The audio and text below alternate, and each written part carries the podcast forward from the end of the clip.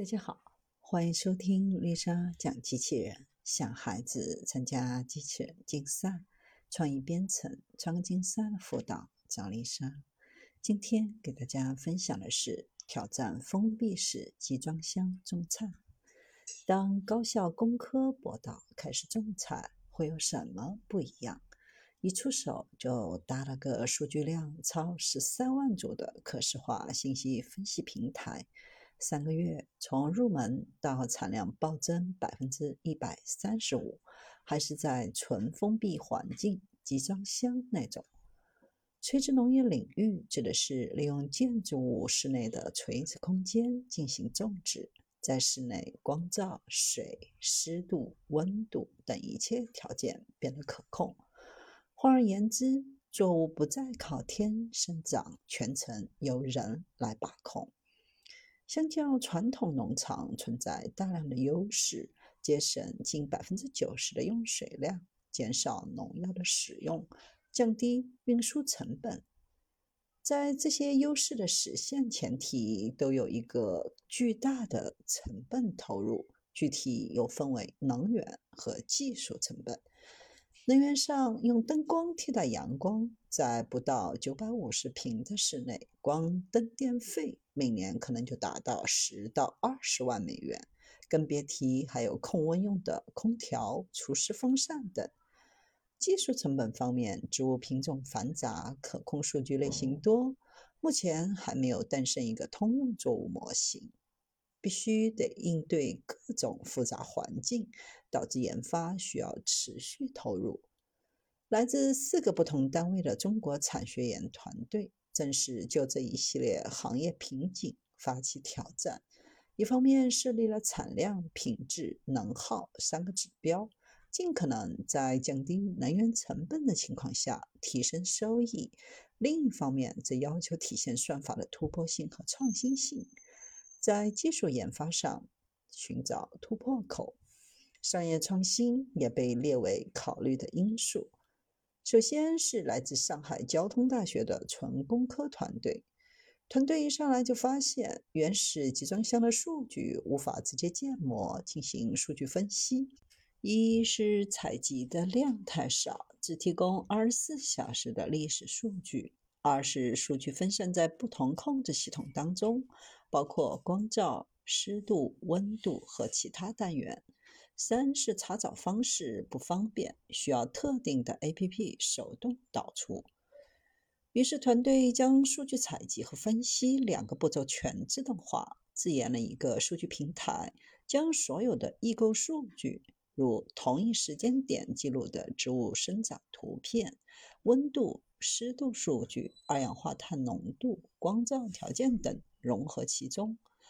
平台前后一共采集了接近十三万组数据，并将这些原本在不同组别的数据进行融合。理论上，不同类型的数据联动的越好，模拟植物后续生长流程就会越顺利，从而迅速总结出考虑更全面、迭代更先进的环境控制算法，进一步降低人工分析的复杂度。基于植物专家提供的目标理想参数，将场景的温度、系统能耗、空调控制的综合考虑进去。基于热特性分析、风速、温度场模拟等工程算法，迭代了好几次。最终在能源成本降低上，将空调和光照的能耗相比节省了百分之二十九。即使温度升高九度的情况下，基于环境控制算法，也能同样的能耗将湿度、温度和二氧化碳浓度控制在目标水平。在商业化的推广思路上，用数据将前端进行可视化，快速总结教训和经验，进一步降低用户的操作门槛。同样是从工科角度出发，中国农业大学的团队将创新思路放在产量预测算法上。一个是基于二氧化碳质量平衡的植物净同化量同动态监测技术，预测植物地上部分先种的积累；另一个则是建立植物冠层的面积识别模型，基于相机采集并设计图像分割算法，不断调参、优化性能，实现基于机器视觉识别的植物生物量监测，同时也能监控生长的速度。最终实际产量和预测单株的产量仅相差一克。而对于四个团队当中唯一的企业，关注的是三点核心：产量预测、无人化和易用性。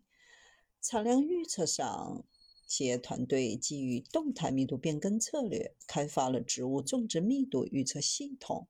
对这套系统变更的栽培方式，理论上节约百分之十的用电量。再结合产量预测算法，基于光照、温度、生产周期，以及根据市场需求调整生产速率，做到从生产到产出的直接定量供应。与其他团队不同，在整个比赛的这三个月，没有在现场实现调控的完全无人化，还研发了一个自动报警系统，增强设备的可靠性。这样就能够在温度等条件出现偏差时及时处理。最后就是易用性，相比调控大量的设备，更重要的是系统能够自动控制核心变量，如水、温度等环境条件，从而将参数的控制在目标值内，无需手动调控。不过，要论真正的专业对口，还是上海市农业科学院的团队。相比算法，这个团队更侧重植物品种特性的挖掘，在真正规模化种植之前，先来一波控制变量法，将不同环境下植物生长的情况全部测试一番，最终开发了一套智慧种植决策的管理系统，融合植株的生长模型、光解获模型、蒸腾模型等算法。实时收集多传感器的数据，检测植物生长情况。基于这种思路，也就整出了其他三个团队没想到的新活儿，即在集装箱当中不设置昼夜温差，最大程度提升植物的产量，最终植物生产效率达到每天每平方零点一八千克，产量是几个团队中之最。还计划将这项核心技术申请专利。在各个团队的合力下，集装箱种采全流程能耗降低了百分之三十，产能也较预估提高了百分之三十到百分之五十。不仅简化了农业生产的过程，增强技术落地的可能性，也在经过完善后，各个系统具备了一定的可推广性。典型的例证就是一些从事植物工厂建设或制造的企业，已经在主动找到部分团队进行对接。这一次的种植成果也被有的团队挖掘出新的科研方向。熟悉智慧农业的朋友或许对这场练兵并不陌生。事实上，这就是第三届农研科技大赛。参赛团队需要在九十天内实现山茶生菜的种植，过程当中需要兼顾产量、品质和可持续化，依靠前沿技术实现对现实农业的赋能。在此之前，草莓、樱桃、番茄的比拼当中也已经有了成果的转换。比如，首届团队正是看到了技术产品化的应用前景，比赛完就成立了公司。如今，该公司已形成智能灌溉系统、智能温室环境控制系统等硬件、软件算法产品，总共向全国输出四十套系统。在云南省怒江州老挝村搭建起了数字化草莓生产体系，直接将产业常用工的成本。下降了百分之三十以上，肥料支出减少每亩两千五百元，植保支出减少每亩一千元，而草莓的产量增加了百分之三十。第二届冠军团队设计的产量预测模型，从基因层面了解到的品种生理需求，与现场的图像结合进行融合修正。也在企业的玻璃温室当中应用，更好地方变产销对接。跟以往不同的是，这一次是在没有土壤、没有阳光的封闭集装箱，最大限度阻碍了外界环境的影响，回归植物本身的需求。从某种程度上讲，这种场景更考验技术，因此在成果转换上也更具有研究价值。如果说第一届属于人机大战，验证了 AI 种的作物在产量上远超人类；第二次则是利用前沿作物模型、精准农业、营养科学等技术实现远程种植。第三次是集前两次之大成，有 AI 有人才，更关键的是工程技术与农学在这里进行了更深入的融合，更多的工科学科背景的人参与到其中，给农业一点小小的工科震撼。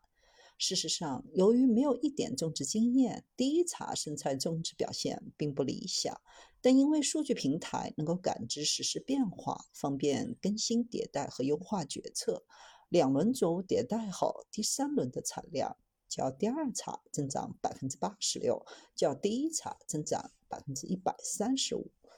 甚至有专家惊叹：如果时间再延长一点，产量冠军或许就是全工科团队了。接下来还计划引入生成式 AI，更好地总结其中的规律，进一步加速工业化生产的落地。这种农业与工程技术、前沿技术的紧密融合，是整个农业发展的一运。以往的传统农业与工学之间的联系感知很少，但现在工农融合已经注入到实实在在的作物种植当中去。未来农业、工业两个学科必须手拉手，各种数字技术亮相在田间地头。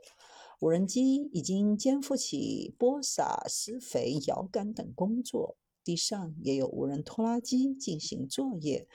农户只需通过连接智能手机和平板电脑进行航线规划。农业现代化的推进过程，本质上讲就是更多工业元素的融合、渗透和替代的过程。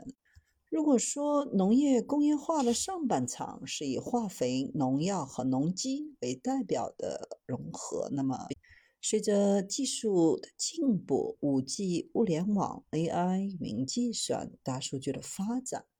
这种渗透、融合和替代的趋势加快，以数字技术为表征的工业元素进入到农业领域，也就来到了农业工业化的下半程。